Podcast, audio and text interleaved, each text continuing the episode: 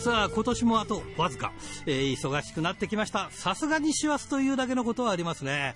えー、そういえば新しいスタッドレスに変えてません。まだ雪がそんなに太って、あ降っていないのが 大田スカイです。目指せ69キロ、ひらがなの荒井系です。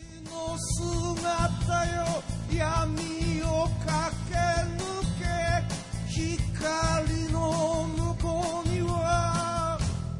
勝利ありなんか雪が降ってないを太ってないってバカですね、俺ね。あのね、この間高速走ってたらね、パシーンと音がしてね、やべえと思ったら、前の車の飛び石でね、後で見てみたら、わずかな亀裂が走ってて、うわーって、これね、小さいうちに直しておかないとね、亀裂が広がるんですよね。あのね、6年前にも一度、まあ2台前の車の時にあってね、直しましたが、まあ仕方ないんでしょうね、これね。あ、走ってるうちはね、ちっくしょうっていう感じですね。コウメ太夫の気持ちがよくわかるというか。まあということで、えー、今週も元気に張り切って参りましょうチャンピオンベルトだけじゃない大事なもの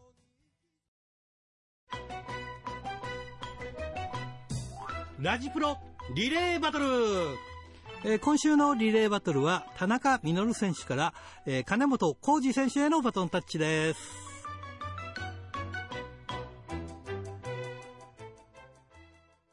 さあ、今日のゲストはこの方です。ビッグですよ。金本浩二選手です。こんばんは。こんばんは、金本です。よろしくお願いします。よろしくお願いします。えっ、ー、と、ご無沙汰しております。2017年11月11日ぶりですよ。あそうなんですか。さあ、3年、三年ぶりです。あ、でもまあ、3年ずっとフリーになってましたね、もう。そうなんですよ。はい。どうですか？あの、3年ぶりですけど、その後いろいろと。いや、今ですね、やっぱりあの、まあ、ボン団体を辞めたら、やっぱりイベントとかあんまりないですから。はいはいはい。人前で喋るとか、はい、そうイベントをやるとか、うん、今、緊張しません、すっごい。ああ、そうですか。やっぱり慣れっていうのは必要ですね。あの、ちょうどね、その頃、なんか舞台俳優としてもこう活動しだしたこと、頃だったんですけど、はい。はい、それ以降、その、まあ、プロレスはもちろんでしょうけども、はい、役者さんとしてはどうなんですか、いや、僕はやっぱりやってて思いました。僕は向いてません。あ、そう、そうなんですか。はい。やっぱ滑舌悪いんで。あ、そうか、喋る方がね。はい。ちょっと苦手です。それで、プロレスやってますから、うん、あの、頭打ちすぎて、覚え悪いですね。いやいやいやいや。いや、はい、じゃあ、あれじゃないですか、見てくれいいからモデルとかだったらどうですか？あ、黙っとけばいいかもわかんないですけど、もうでもあの、まあ、プロレスとか、そういう体を動かすこととか、以外のことはやってみたいですよね。ああ、なるほどね、ま、はい。やっぱりあの、コロナになってから、やっぱりコロナの影響とかありますか？ありますね。去年の3、4、5ぐらいやったかな。3ヶ月ぐらいは試合が全部なくなって、はいはい、ゼロやったんで、もちろんフリーなんで収入ゼロです。うん、あらららら。えー、大変でした、本当に。そうですよね。はい、今はその試合というのは、やっぱり関西中心に動いてらっしゃるんですか？そうですね、関西中心で、大体大阪とか、はい、まあ、たまに行って、奈良とか、まあ、やっぱり関西地区ですかね、僕、東京もあったんですけど、それ断りましたから、はい、あららら。今年のやつは。なんでまた？いや、やっぱりちょっと怖いんで、大阪とか関西も怖いですけど、はい、やっぱりちょっと東京まで行ってば、やっぱり両親とかも年なんで、ああ、そっかそっか、そういうのは。それ怖いですね。あの、はい、まあ、本人自身がなっても、コロナとかなっても、はい、それでこうね、移しちゃうっていうのがありますもんね。そうですね。あまあ、僕自身はそんなに、もしね、軽症かどうかわかんないけど、何個だろうと思うけど、やっぱり両親がやっぱり年ですから、ちょっとね。ああ、なるほどですね。はい、まあ、ご両親に会う機会はじゃあ多いんですか？そうですね、やっぱり関西地元なんで、やっぱり近いですから、はい、家が、実家と。はいはい。まあ、しょっちゅう行ってません。あでもね、はい、多分東京のお客さんも金本選手は見たいと思うんですよね。そうなんです。あの、東京に、えー、去年ですか、たまに試合行くじゃないですか。はい。あの、物販ってありますでしょ？はい。売れるんですわ。それは、それはいい。関西より売れますから。いや、それは人気のバロメーターですから。じゃあ関西人気ないみたいいやいや、そういう、いや、関西はいつも会えるとか、まだそういう近,、ね、近い部分はあるじゃないですか。まあ、何回も何回も言ってるから、もうええわと思ってるかもわかんないですけどね。いや、レジェンドですよ。だってね、あの、これは、あの、他のファンの子が言ってたんですけど、えー、その金本選手が、こう、試合に出ると、お客さんは喜びますけど、はい、もちろんね、お客さん喜ぶんですけど、はい、対戦するレスラーが喜ぶって、金本選手と戦えるっていう。あそうですか、やっぱりそれにもしね、勝負挑んで勝てたらって思ってるんでしょうね。まあ、いや、甘いですよ。いや、そうですね。まあ、はい、いや、それもあるし、やっぱりこう、多分テレビで見てた人とか、はい、こんな人と戦えるんだっていう、そういう夢にまで思ってるような人だっていうことですね。あの、大阪と試合行くじゃないですか。はい。じゃあやっぱりあの、いろんな選手がやっぱり初めての人とか挨拶来るじゃないですか。はい。中学とか小学校の時見てました とか、そのばっかりですから、まあ、シャレなんないですよ、いや、まあそうですけど、まあそれだけ長くやられてるってことでもあるんですよね。そうですね、今30周年だから、もう30年やってますね。すごいですね。はい。あの、まあ、こんなこと聞くのはあれですけど、どうですか？体の調子とかはどうなんですか？いや、もうガタガタです、正直。ああ。はい。もう膝とかもダメで、はい。まあ、首、腰はもちろん、もう膝が一番がダメですかね。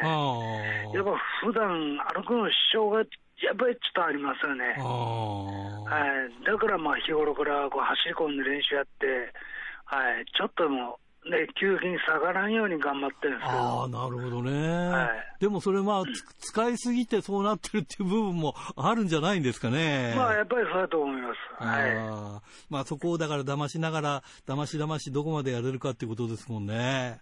まあそうですね、うん、もう完璧なことなったら、もうそういう時は諦めないと仕方がないけど、今のところはとりあえず、うん、頑張れるんで、まだ。あでもやっぱり年齢を重ね、そのいろんなものを重ねていくと、そのそこをカバーできるようなテクニックとか、いろんなこう、まあ、例えばインサイドワークとか、いろんな、はい、いろんなものが出てきますよね。まあ、出てくるけど、僕はあんまりそう言われる試合はやりたくないんですよね。ああ、なるほどね。一直線。はい。そうですね、昔からそうでしたね。まあ、そうですね。見せて、もう、もうなんか、なんとか番長とかって、もう、もう 言ってた。いや、喧嘩番長喧嘩番長ってのも、ね、54になりましたから、もう、喧嘩番長はええわ、と思うんですよ、ほんまに。ね。ずっと言ってましたもん、そうですよね。もう未だに、金本浩二イコール喧嘩番長っていうさ。そうなのそうね。選手コールの時も大体そう言われるんですよ。だから僕も言われたら、ね結構リング上で照れますよ。もうええって、でもね。はい、ね、脚わかんないでしょうけど。いやいやいや、もうね、大変ですね。やっぱり、でも、やっぱりそういう代名詞ですからね。はい、やっぱりそういう試合をやっぱり期待されるっていうのもあるんでしょうね。まあそうでね、うん、いつまでそんな試合やらされるんか思いますよ、ほんまに。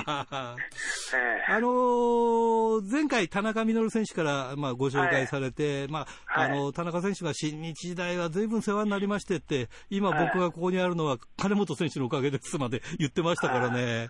どうですか？そうですね、もうやっぱ初め、新日本に入ってきた時は、はい、やっぱ弟分として、はい、なんか、ね、ジュニースターやってましたけど、はい、もう今はもう、もうね、はい、もう今よりかもだいぶ前からですけど、もうミノルはミノルの自分の主張がもうありますから、はい、もう僕の下とはもう全く思ってないんで、はい、はい、もう下手したら、ね、ジュニスター対決やっても、はい、いや、ちょっとやばいんちゃうかというぐらいの、はい、コンディション抜群なんですあいつ。そうですよね。はい、彼もずっとあのバトラーズから、こう、いろんなことやってて見てますけども、はい、本当にあれ、まだこんなに動いてるとかって変わってないですもんね。変わってないですね。変わってないか、むしろ良くなってますよね。ああ、なるほど。なんか、ほんま、あの年やったら俺、この動きできんかったいうことをやってますからね。なるほどね。はい。あのー、最近、まあ、関西中心に仕事をされてるってことですが、まあ、はい、気になってる団体とか、なんか、この選手いいよとかいます？ああ、そうですね。うん、難しいですね。あ難しいですね。団体とかでも、まあ、僕はあんまり、うん、まあ、フリーの、ね、はい、立場やってるから、あんまり考えてないかな、こう団体なんやからと。じゃ戦い選戦いたい選手とか特にまあ考えてないですね。まあ、試合できれば、はい、もう、誰ももう構わないいう感じなんで。じゃあ、オファーがあれば、まあ、ある程度上がるよと。はい、まあ、まあ、そうです。今の時期ちょっと、まあ、コロナで危ないから、そんな遠遠くはいかないけども、みたいな。そうですね。北海道とかなんか大変ですよ、今、コロナで大変で。でもね、北海道行きたいですよ、俺。あの、北海道で北斗プロレスってありました？あります、あります。今どうなってるんですか？今やってます。今回ね、はい、今年全然やれなくて、えー、つい、ついこの間。はい、つい、えー、先週の日曜日にやりまして。はい、あ、そうなんですか。今年一度、一、回目でいや僕ね、うん、あの大家さんやったかなはい、大家さんね。えー、大家さんが出てましたよね。はい、そうです、そうです。大家さん喋ってる時に、はい、あのえー、なんか、北東プロレス出ないかみたいな、あ、俺期待するみたいな話をしたことあったんですよ。あら、いや、はい、それは、北斗に出たら大喜びですよ、みんな。でも、お声がかかんないと。いやいや、そんなことないです。もう、いや、それはじゃあ、あの、ちょっと中条さんに言っときます、僕。えー、言ってください、あの、あとはギャラの問題かと思うんでね。そんなね、ギャラギャラっても高いと思わないでください、フリーは。わかりました。そんなめちゃくちゃじゃないですから。まあ、僕は試合もやりたいですよ。北海道という地がもう好きなんで。はい。はい、ほんま行きたいんですよ、そこじゃあこれ来年もしそういうことがね、はい。あのー、北海道で試合が決まれば、これファンはみんな見ると思いますよ。そうですね、もう、小樽も行きたいし、函館も行きたいし、で、何やそれ。いやいやいや。試合やろ。いや、ぜひ、じゃあ、来年ちょっと、あの、なんとか行けるように、ちょっとみんなで、あの、中条さんにプッシュしますわ。そうですね。金本選手に連絡してくださいということで。はい、お願いします。いやいや、ぜひ楽しみにしております。はい、僕も楽しみにしてます。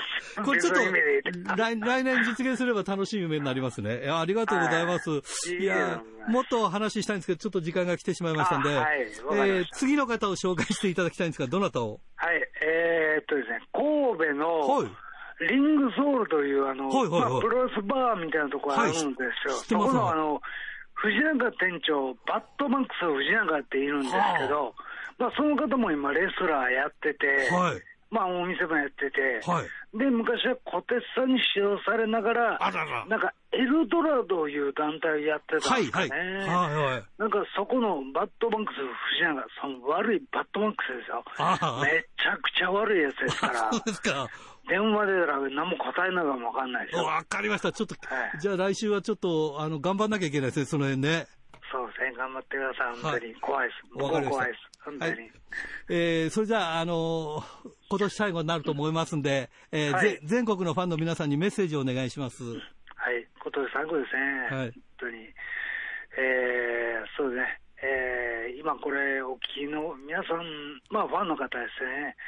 えー、やっぱりみんなの応援があって、まあ気づけば30年、ほんま30年やってきました。えー、もう体正直もうボロボロですけども、まだみんなの応援があれば、えー、今以上にもっとこれからも頑張るかもしれないんで、えー、絶対お前引退すんなよみたいな感じやったらもっと応援してほしい。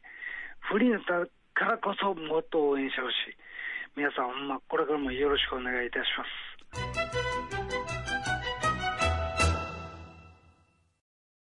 す。はるひー。はい、こんばんは。えー、どうその後。あ、心配、ですね。心配してたのよ。はい。あありがとうございます。はい。え現状は、はい。あと2時間で、うん、私の自宅の自主隔離が終了します。ということは、そこで け検査しなくてもいいの？もう一回。はい、しなくても大丈夫なんですが、うん、えっ、とですね、決まりがあって、うんえー、濃厚接触者になってしまった人は、うん、その最後に接触した日の翌日から2週間は、はいえー、自宅でいたりとか、うん、あとはなるべく不要不急の外出を控える、はい、人に接触するのに注意するなど、っていうのを持ってくださいっていうルールだったんですけど、うん、えっと、私は、まあ、あの、濃厚接触者になって、うん、で、えー、不要不急ではない、つまりは次仕事に復帰するプロレスもそうですし、うん、ラジオに復帰するっていうことになって、うん、PCR 検査の陰性証明が必要なんですよ。ああ、なるほどね。はい。はい、ということで、えー、今日木曜日なんですけど、はい、水曜日、昨日の時点で外出しまして、はい、PCR 検査を受けてきました。あ、はい。結果。で、結果が本日届いて、そちらも陰性で、あ、よかった。はい。保健所の決まりである14日間の自宅の自主隔離もあと2時間で。よかったね。はい。じゃあ何？こうよ、ある程度予定通りで進むの？それとも。いや、まあそうですけど、うん、まあここでね、陽性になったとか、偽陽性、うんうん、になってしまったなんてなったらね、試合もできないですし。うん。ということは、ラジオの仕事も、はい。今年はチャンピオンベルト巻いて年越しは無理になっちゃったの？ええー、だから、うん、あと、うん、え本日、あと2時間で、うん、そういう隔離生活が終わって、はい。金、土で準備して日曜日試合っていう。あ、で、もしそれはタイトルマッチがあって、それで勝てれば、チャンピオンだということ。はい、そうですね。ああ、よかったでも今まで本当前代未聞ですよ。うん。相手も大丈夫なの？相手の方は陽性になって、うん、で、保健所も言われる通りに、自宅で、まあ、隔離生活をしまして、うん、で、その後、もう、外出して大丈夫ですよ、通常生活で戻って OK ですよっていうのを言われてるらしいので、うん、実は、陽性になられた方の方が、うん濃厚接触者よりも、社会復帰が早いんですよね。いや、それもなんだかよくわかんないな。不思議ですよね。不思議だよね、それね。うん。ということで、ちょっとだけ先に練習されてるんで悔しいなと思いはあるんですけど。でもこの間発表されたけど、陽性になるとさ、あのーはい、要するに免疫ができて、もう半年間は大丈夫だっていう話だからさ。なんてね、話もありますしね。そうだよね。うんいや一方でね、髪の毛が抜けてしまうなんていう、はい、話もあったり、まだやっぱり正体がつかめないですよね。うん、そうだね。うん、年内はじゃあ何試合？うん、だから、このオンエアの翌日の日曜日に後楽園で試合があって、うん、はい、あとは、もう一試合ぐらいかな、多分。ああ、そうか、そうか。うん、そんなもんです。でもこれ12月13日日曜日っていうことだよね、ピアジェの子。はい、これ本当になんか巡り合わせ的にはいいよね。ん、どうしてですか、なったのはいいけどさ、なったのはダメだけどさ、うん、ちょうどなんかみんながこう、こうなんていうか復活して、その、これに間に合うっていうのはさ、うん、そうですね。これ、はい、12月 8, 8日とかさ、だったらもうアウチじゃない？もう、もうすでに。はい、ね、10日とか言ってもダメじゃない？うん。うん。これだからタイミング的には良かったね。全員が復活して大会迎えられるっていうのは良かったかなって。ある日運強いよ。そうなんですかね。うん、これでチャン、これでチャンピオンになればバンバン台だよ。本当ですね。そうだよな。あ、だって、記憶に残るぞ。もう、ずっと語り草になるわ、そうやって。うん。ね、復活、コロナからの復活とか、なんか、そういうタイトルがつくんじゃないか。まあ、コロナから復活して、うん、選手がみんな団体で試合するっていう後楽園っていうのもなかなか、うん、これも歴史に残るのかなってそうだよね。うん。はい。なんか、だからそういうポイントではいいのかなっていうね。あの、まあまあ、うん、あある部分、その、プロレスもエンターテインメントですから、そう、そういうエンターテインメントっていう部分のこう飾り付け、まあ飾り付けっていう言い方おかしいけどさ、まあちょっと不幸な部分もあるけれども、でもなんかそういうね、インパクトがあって、なんかそれはそれでしょうがないんだけど、後で語られる部分があるなっていうか、あの時、あの時ねって、い。や、大変だったのよっていう、そういうなんかね、えー、格好付きで喋れるじゃない。うん、ね、そうですね。うんお客さんの入りはやっぱり心配ではありますけどね。うん。うん。そうか、そうか。あ、そうか、お客さんの入りがあるんだな。ありますよ。ね、あの、辛抱の3週間でしたっけ？うん。っていうのにかかっちゃってますからね。うん。はい。なんで、もう3週間の一番最後に大会入ってるんで。うん、うん、うんうん。そうかそうか。ただ今回は配信もするみたいなので。ほうほう。なるほどね。で来れない人は見てもらえたらなと思っています。で、あれか、26日にはガンプロがあるわけだ。はい。なるほど。いやー、でもなんかね、えー、よかったなっていうか。あの、うん、独演会はどうなってんの？なんかシュープロにもなんか載ってたけど。あ、24日、クリスマスイブに。そっか、クリスマス。イブにオファーしてくるニコプロもすげえなと思いましたけど、そうだよな。私も嫌だなって思いましたね。そ、それを見るのもどうかっていうかさ。見る、はい、見るのもっていうかな。今時でも荒さちごかもしれないですけど、うんうん。シングルベルのみんなで楽しく過ごせたらいいんじゃないですか？ああ、そうか、そうか、そう、はい、そう、そういう、なんかシングルベルか。そうか、そうか。俺さ、24日収録なんだけどさ、あ、はい、あのね、収録日なんだけど24日、うんうん、あの知り合いのプロレス関係者に言って、いやー、24日収録なんだよって言ったら、え、何かあるんですか？って言われちゃったよ。いや、何もねえけどさって、なんか24日っていうのはさ、そういうなんか聖なる日って、なんかね、チキン食べてさ、とかさ、なんかうちでゆっくりとか、ね、あるじゃん、なんかね。何かしらのイベントはね、うん、そうそうやってる感じですよね。うん。うん。ね、うん。収録日でございまして、まあ、そういうことなんだけどね。あ、うん、体調の、はい、はい、体調の方はじゃあもうバッチリですね。もちろんです。一回も崩れたことないですもん。おー。うん。だからもう本当に2週間がしんどくて。うん。でもさ、あの、まあ、さっきの話に戻るけど、語り、はい、その、経験値としては良かったね。そうですね。語れるじゃん。あの、なんか、経験者として語れる。全く経験しない人間とは違うわけじゃない。はい、いや、こんな苦労したんだよと、うん、こんなことがあったんだよっていうのは、これは後々語れるから、いや、これは、あれでしょ、財産になるでしょ。はい。ねだからこれが、その落語に出てきたりとか、プロレスにそういうところが出てくれば、なんか、濃厚接触者待機技とかさ、違うか。はい、どこまでシャレにできるかだよな。そこがね。もでもね、うん、あの、プロレスに生かさないとね。うんうん。はい。そうそうそうそう。やっぱり転んでもただ起きちゃダメなんだよね。うん。うん。やっぱり転んだら、ただじゃ起きねえぞっていう、やっぱりそこがないとね。ごめんね。はい、俺俺の方から一方的に喋ってたわ。いえいえ、ね、思いがいっぱいありますからね、心配してくださってたんで。うん。ファンになんか言っとくことないかい？あもう間もなく本当に、ね、大きな試合なので、後、楽園ホールのメインイベントを張るのに、その2日前まで家から出ちゃいけないっていう。そうだね。どうしろというね、はい。ちなみに、あの、シュープロのモバイル通信では、ハルヒーが52%になってるんですね、勝ちが。そうなんですよ。びっくりしました、それ。うん。これ、あの、富山県のラジオネーム、高木克彦ちゃんが書いてくれてたけど、いやー、すごいな。ということは、評価されてるんだな。私が勝つと思ってることの方が多いと。うん、そういうことです。ということで。はい。ということで。夜も味方だ。そう。ということで、時間が来てしまいました。はい、ぜひ頑張ってください。はい、ありがとうございます。はい、じゃあ来週はいい結果を聞かせてください。はい。よろしくお願いします。はい。ドクターはい、どうも。はい。いよいよ今年もですね、あとわずかというふうになってきましたんで。いや本当ですね。あっちゅう間でしたね、本当にね。これの、特に。これの来週くらいにはちょっと今年を振り返るベスト10くらいのちょっと話題をしていただけるとありがたいんですが、なるほど、わかります。もうそんな季節ですかね。そうなのよ。流行語大賞みたいなもんですね。そう、もう、もうあれですよ、明けましておめでとうとかね、あの、今年もありがとうとかなんか、そういうようなこうコメント取りに大変ですからね。なるほどね。はい。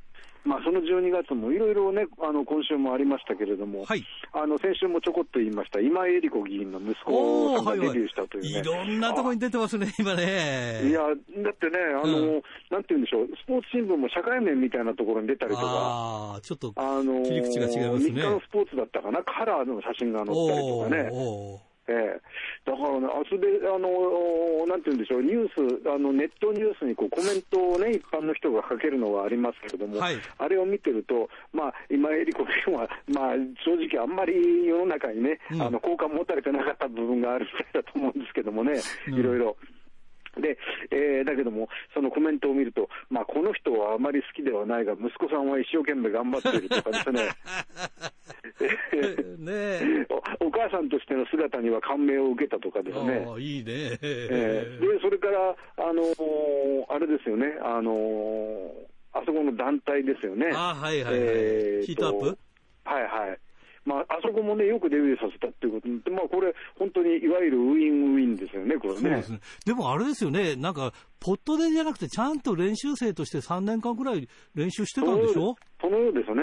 うん、だからちゃんとやってきてるんですよね。ねまあ、そういう意味ではね、あの、なんて言うんでしょう、その、ちょっと有名人がね、うん、あの、アトラクション的にやるのとはわけが違いますからね。うん、誰かの猫パンチみたいなのとはちょっと違うね。まあ、そういう意味でちょっと頑張っていただきたい、怪我なく頑張っていただきたいと思いましてね。ねはいはい、まあまあ、こういう結果的にまあ、いい流れになったのは、あの、意外なほどだったなと思ったりなんかしましてね。うん、ええーそれで、まあ、あの、あとはですね、今週は月曜日12月7日ですかね。はい。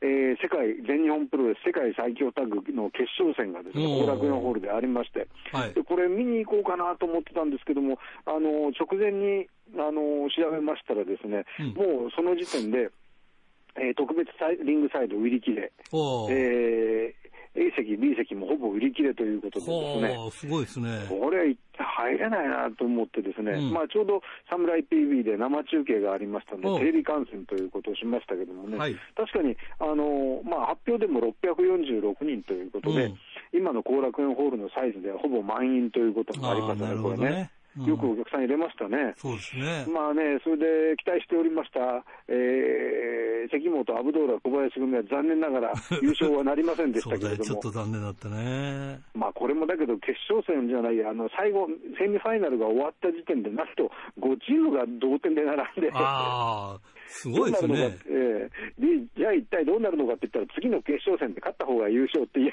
それはないだろうって感じ、うん、同点決勝ぐらいあるんだろう、ともかくという感じだったんですけども、まあ、えー、ともあれ、えー、と、あれですね、ジェイク・リーは元組を破った宮原健と青木組が優勝ということになりまして、はいうん、まあ、順当だった番狂わせがなかったのがね、うん、ちょっと残念といえば残念な感じもしますけれども、はい、だけど、まあ、これだけお客さんも入って盛り上がりましたし、まあえー、外国人を呼べないね、世界最強タッグとしてはなかなかの、えー、ファイナルではあったんではないかなという感じがしますよね。そうですよね。えーまあ、それで、まあ、各団体もそろそろもう年末の、えー、ビッグマッチという時代、えー、週に入ってきてますけれどもね、はい、今週の週刊プロレスを見たら中からの真ん中ぐらいにですね、えー、宮本優子選手のインインタビューがありましてですね、はい、で12月20日に、えー、大日本プロレスの、えー、名古屋国際会議場大会ですね。うん。でえー、宮本優子選手は、その今、藤田稔選手が持っております BJW のデスマッチヘビー級のベルトに挑戦すると、はい、いうことで、その、えーまあ、意気込みを語るというようなね、うん、形ですね。まあ、この日は他にもあれですね、えーと、三大タイトルマッチと銘打っているんでしょうかね、えー、岡林修二対上谷秀吉の、えー、ストロングヘビー級のタイトルマッチとか、はいそれから、えー、タッグ BJ BJW のタッグ選手権試合ですね、うん、えー、野村、阿部のアストロノーツに佐藤浩平、石川修司が挑むというですね、これちょっと、これはすごいな。これ、これでかすぎるよね。いや、俺、体格差ありすぎですよね。ありすぎだよね。えー、まあ、だけど、それだけにですね、もう、あの、石川修司選手は、あの、まあ、石川修司選手相手に野村阿部のその、バチンバチンと当たるね、はい、えー、小艇だの、キックだのが出るんでしょうけども、まあ、相手は石川修司ですからね。そうね。それこそ、今年の、今年だけじゃないです流行語の倍返しで実績が来るんじゃないかというね。そういう試合も、まあ、だけど、激しい試合になるだろうとね。ね、佐藤浩平選手もこれ、0-1から出て、少し大日本の方に足が向いてきてるみたいですね。そうなんですね。まあ、それもいろいろ面白いと思いますけどね。はい。まあ、ちなみにその前にはですね、えっ、と、第5試合には、関本大輔、えー、中野上康文対バラモン州、バラモン系というですね、一体どうなるか。どうなる関本相手にって。これあの、タイトルマッチとは違った意味でちょっと注目したいですね、これね。どうなるのかよくわからないというところがありますけどね。ねまあ、それで宮本選手のお話に戻りますけれどもね。はいあのー、まあ、今年は皆さんご存知の通り、大日本プロレスは、そのデスマッチ戦線からは、まあ、なんというか、デスマッチファイターちょっと抜けたりしましてね、うん、えー、まあ、ええー、ちょっと手薄になったかと思ったりもしたんですけども、まだまだやっぱりね、はい、あの40代以上が盤石というところがありました ね、アブドーラ小林、伊藤隆二、えー、それから沼沢、星野というね、えー、ところがなかなかね、まあ、頑張ってる頑張ってるよね、みんなね。いやそうですね、でまあ、もちろんね、宮本選手、宮本選手もちょっと調べてみると、今、あの本えー、っと1982年生まれってことですから、38歳。まあ、結構ね、うん、いいところまで来ましたね、うん、まあ、このインタビューの中で本人は、まあ、30歳ぐらいでプロレスやめようかと思ってたと、そういう時期もあるなんて言ってますけれどもね、まあ、やっぱりね、あのなんて言うんでしょうか、特に、えー、デスマッチはそうでしょうけれども、あの表現力というね、はい、部分が大きいところを占めてると思いますから、はい、単にやっぱり体力があるとかね、そういうことだけでは、えー、なんて言うんでしょうかね、その、えー、上上がっていけないところがあるんだろうと思うんですよね。この人ね、あの、レスリングもしっかりしてますよ。いや、そうですよね。しっかり相手をホールドして投げたりとかね。はいはい。ちゃんとできるんだなっていうか。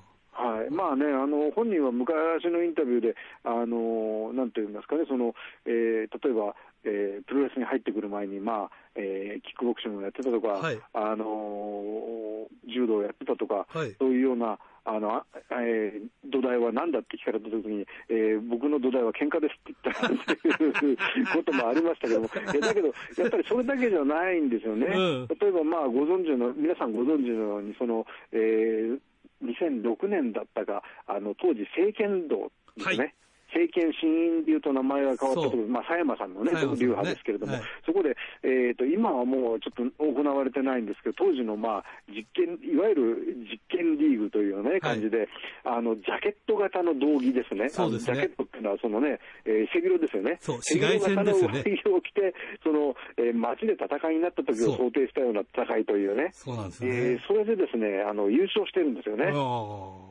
だからそういう意味ではね、そのなんというか、あの、喧嘩がベースと言いながらも、あの、なんていうんでしょうかね、こう、技術がちゃんとあるというね。非常にそこは面白いですよね。そうですね。まあそういう意味では非常に稀なレスラーですよね。そうそうそうそう。だからね、そこがね、この、で、それだけじゃなくて、単にその、なんて言うんでしょうかね、その喧嘩がベースだなんていうだけじゃなくて、このインタビュー、まあ、本誌どうぞ見ていただきたいと思うんですけども、はい、もう非常によくね、あの、自分をどう表現するかってことを考えてますよね。あそうですね。やっぱりね、それがないと、まあ、なんて言うんでしょう、例えば、単純なって言っちゃ怒られるかもしれませんけど、アマチュアレスリングみたいなね、うんうん、競技だと、その、えー、体力的なこと、あるいはその技術的なことだけがあれば、どんどん上行けるんでしょうけども、はい、えー、それだけじゃないというね、そのプロレスの面白さをね、味わえるんじゃないかなという感じがしますよね。ね。まあ、今回のデスマッチ形式も、針千本デスマッチと。なんか嘘ついたら針千本みたいな。えー、で、まあね、グラビアのその写真で、あのー、地元、あのー、出身地、広島さんのイガグリをね、はい、えー、もあのこう手で持ってるという写真が載ってますけどもね。なるほどね。えー、まあその他にもいろいろトゲトゲしいものを揃えると、アイテムとして揃えると言ってますけどね。これ残ったら痛いね。あの、なんか、そう刺さって残ったらね。はいはい。あの以前のね、サボテンの時に僕はあの鈴木健さんにその、えー、これなんで、なんかあのみ皆さんの前で、人の前だったんですけども、あのイベントで行ったことがありますけれどもね、あの人工物って言いますかね、例えばあの画鋲だとかはこう抜けますよね。はいところが、サボテンのトゲもそうですし、こういう、えー、イガグリのトゲなんていうのは、あの形が一定じゃないですからね。あそうですね。より痛いわけですよね。うんで、しかも折れるでしょ。そうなの。それで残っちゃうと、これ、とトゲ抜きでもなかなか取れない取れないですね。これ、これね、過酷ですよ、これ。これ過酷。えー、でしかもあの、今回、そのインタビューの中で言ってるのは、その今回、蛍光灯は使わないと、はい、蛍光灯でその派手なだけの試合っていうんじゃなくて、うん、えー、今回はそういう地味だけども、えー、アピールする、好きな人には、えー、アピールするというね、試合を行いたいと。まあ、地味でモテない男が好きそうな泥臭い試合がしたいと。いや、どうなんだろうね。俺よくさ、あの、ええ、あの、剣山が刺さってね、ドクター、はいはい、ドクターがやっとこでこうやって一生懸命抜いてるシーンをね、え、思い出すんだよね。なんかね、そんな感じだよね、いろんな部分ではね。いやそうですね。医学に刺さったまんまとかどうすんだいって。いやね、本当ですよ。う刺さったまま、あの、あれですね、記者会見とか、あの、売店に出てきかねないですよね。そうそうそれで、無理に取ったら折れちゃいますよね。え途中で、しかもだけ残るとね、変にこう、あれですよ、腫れたり、産んだりしかねないですからね。そうね。ここをね、なんとどうするかということが気になってしょうがありませんけれどもね。まあ、あの、私も時間ができたらちょっとこれ行ってみたいと思ってますけれどもね。はい。まあ、あの、ミニットさんにはまたご報告いたしたいと思います。はい。ということで、来週はちょっと長丁場になるかと思いますので、はい、よろしくお願いします。はい、よろしくお願いします。おはがき、ルチャリブレえー、清田区の金崎正史君からですね、え、12月6日7日と北斗プロレス2連戦を見てきました。え、6日の篠野大会は筋金入りのラジプロリスナーが見に来てました。帯広の上口くん、北区のノーザンアッパーくん、白石区の豊田くんに顔を見せたことがある、え、北斗の常連さんがタッチです。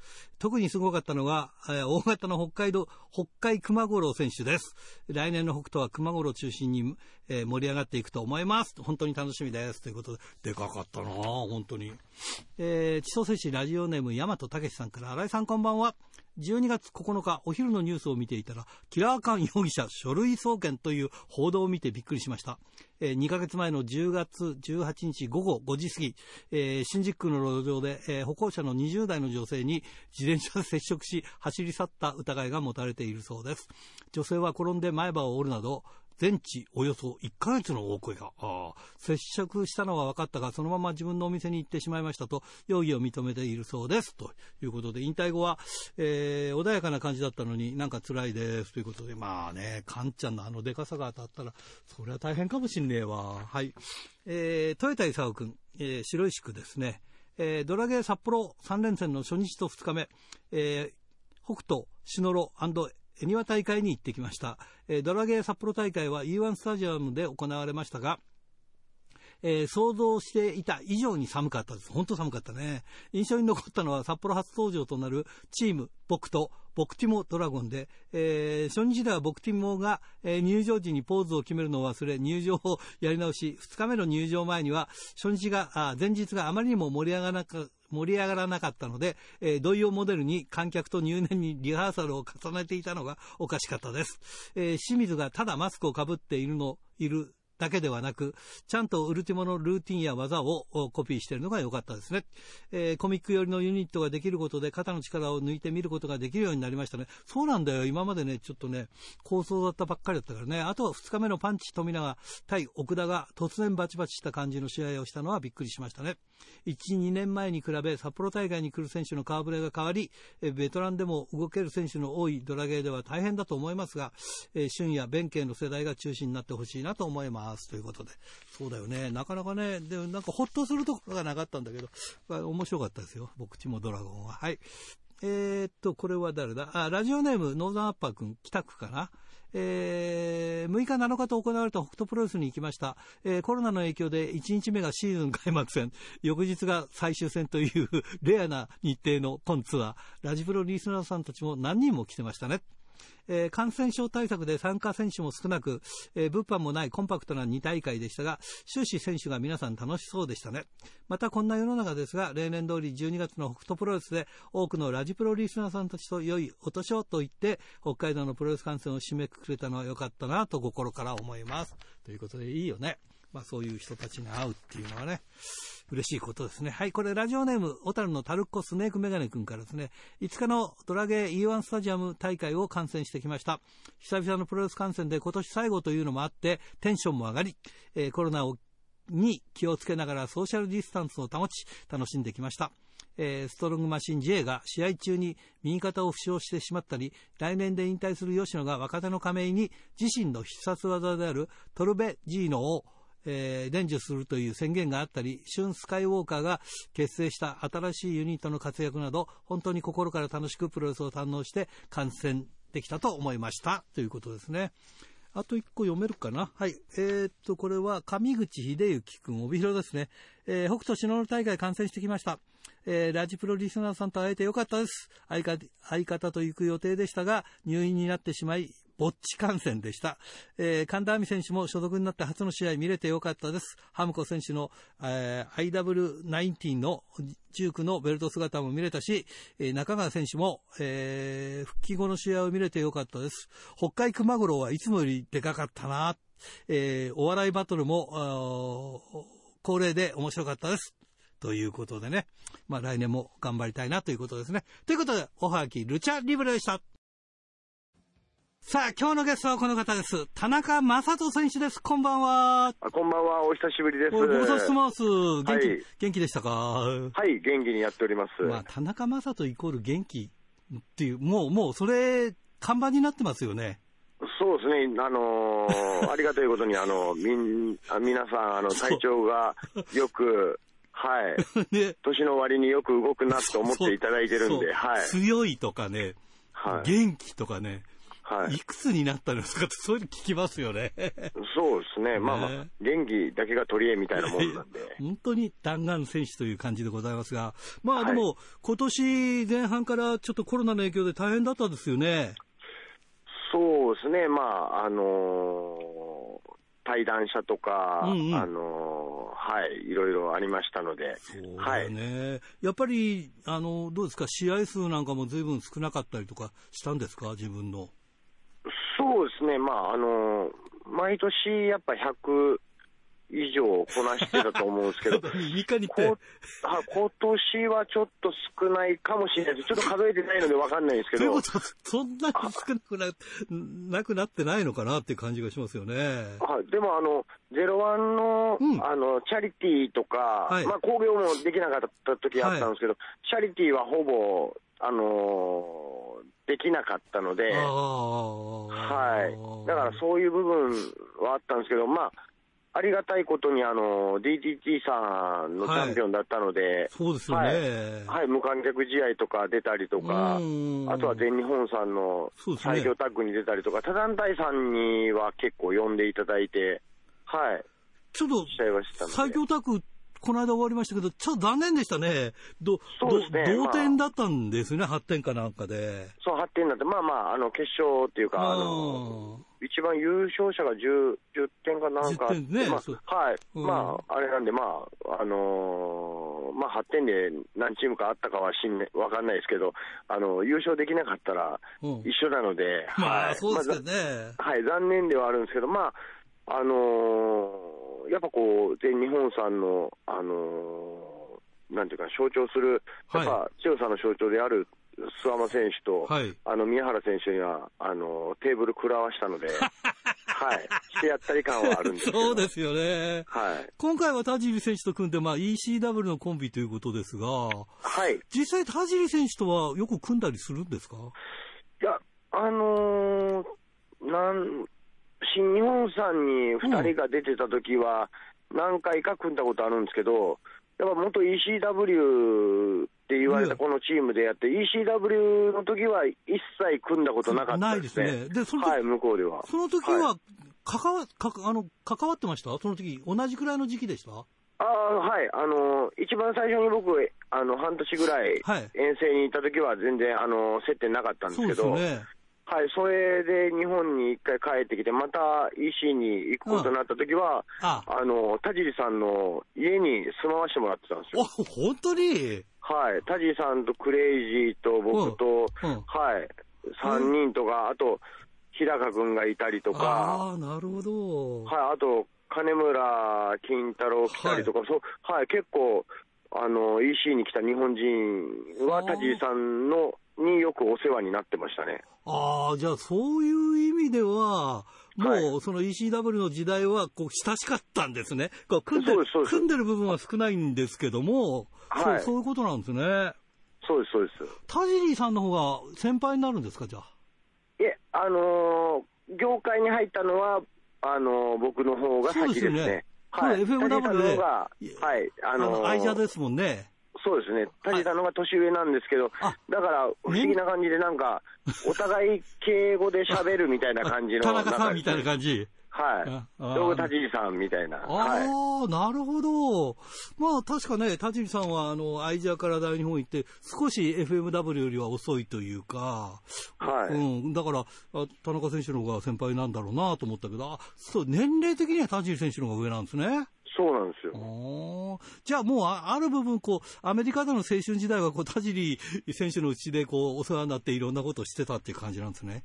そうです、いろんな、うん、あのアメリカ遠征行く時も行ったし、うん、でここ最近では去年、一昨年かな、なんか、はい、あのオーストラリアに遠征行く時に、2週間ぐらいずっとあの一緒だったので、うんはい。いや、そういう意味ではね、田尻選手も WWE に出てたし、それで田中選手は ECW のチャンピオンだからね、やっぱり、そう、海外行ってもそれは名前通りますよね、いろんな意味でね。そうなんですまあ、ありがたいことに、はい、海外にもよくオファーいただいたりして行けてるんですけど。はい。さて、あの、今年ゼロワンの母体が変わりまして、はい、ね、あの、高祖君が社長になって、これまあ、高祖さんっていうのは、あの、FMW でね、はい、まあ、あの、レフリーやったりとかしてたから、そういう意味では、はい、まあ、あの、買って知ったるっていう感じなんでしょ？そうですね、まあ、うん、あの、まあ、今も本当、まあ、社長なんですけど、うん、あの、やっぱ、呼ぶときは、社長ってなんか 出てこないで、コースさんって言って呼んじゃうんですけどね。いやいや、はい、でもそうですよね、昔からね。だからまあまあ、物頼みやすかったり言いやすかったりするのかなっていう感じがしないでもないですけどね。はい。うん、でもまあ、まあ、ちょっとコロナもあったりいろんなことがあるから、やっぱりこの時期だからゼロワンも大変ですよね、対談者が出たりとかね。そうですね、まあ、そうは残念なんですけど、やっぱりこう、あの残ってる人は前向きにいろんなことをやっていってるので、うん、はい、若い人たちも頑張ってる、練習も頑張ってるし、うん、あの新弟子っていうか、あの若いあの新しくゼロワンでレスラーになりたいっていう人も何人か来て、うん、あの一生懸命練習してるので、はい、まあ、その子たちの未来を作るためにも、今やっぱ頑張らなきゃいけないなとは思いますね。偉いなあの、ちょっと突っ込んだ話ですけど、はい。田中将人選手ってのは、どこでも呼ばれて、どこでもまあ新日でもずっと上がってて、実力者なんだから、正直ゼロワンにいなくてもねっていうイメージがあるんですけども、ちゃんとゼロワンで長くやってらっしゃるでしょ？だ不思議で、ある意味不思議でしょうがないというか。まあまあ、それはあの、よく言われるんですけど、うん、はい。やっぱこう、なんていうかな、あのー、なんか簡単に仲間のところから去りたくないっていうのもあるし、はい、それはやっぱこう、なんていうか、今はやっぱ社長じゃないですけど、その前、はいはい、あのー、大谷慎次郎が、はい、あの社長になった時があったので、はい、やっぱこう、同じ年の人間が、あのー社長を任されてやるっていうと、うん、僕がその時にじゃあ田中さん、社長やってみんなついていくからみたいな感じで言ったら、僕、多分できなかったと思うんですよ。でもそういう、まあまあ、その会社的な、その工業的なことも考えたら、やっぱ多分その時の社長になるっていうのは、多分大谷もきつかったと思うんですよ、気持ち的に。はいはいはい、でもそれ中で、大谷慎次郎が社長っていうのがあったので、うん、やっぱこう、うん、なかなかそこからは離れたくないなっていう気持ちがすごく強かったですね。いい人だね。はい、いえいえ、まあまあ、本当今、あの、僕も、あの、家庭を持って、うんうん、あの、やっぱ子供もいるので、はい、やっぱそれだけじゃダメだな、とは思うんですけど、なるほどね。はい。うんうん、でも、こう、ありがたいことに、こう、なんか、あの、まだ生活できる部分っていうのでは、そんな、あの、めっちゃ困りますみたいな感じのことではないので。そうですね。はい。はい、ありがたいことに。まあ、実力者ですからね、はい、そこはね。あの、はい、よく、あの、パンチさんのブログなんかでも仲良くて、あの、はい、もう夜型だって書いてあるんだけど、はい。いまだにあれですか？夜、夜行動タイプですか？夜の。いやいや、それがこう、変わってきて、おおはい、まあまあ、本当、あの結婚する前っていうか、はい、あれは、その独身時代っていうのは、本当4時とか5時ぐらいまで起きてたんですよ。はい、で、寝てお昼ぐらいにあの起きてジム行くみたいな感じだったんですけど、今はもう本当に12時前後に布団に入るみたいな感じになってますね。変われば変わるもんですね、はい。いや、そうなんですよ。だから、あの、やっぱ子供中心の生活になってくるので、なるほど。はい、やっぱ子供が朝7時、8時ぐらいにはもう絶対起きるので、まあ早い時には6時台に起きるので、そしたらやっぱ僕が起きて、やっぱいろいろやらなきゃいけないこともあるので、はい、だからちょっとはいつ、あのー、昔よりは早めに寝ようと心がけてます。いやいやいやいや、なんかね、そういう意味で言うと、もう夜中にこうトレーニングしたりっていうのが当たり前のようでしたからね。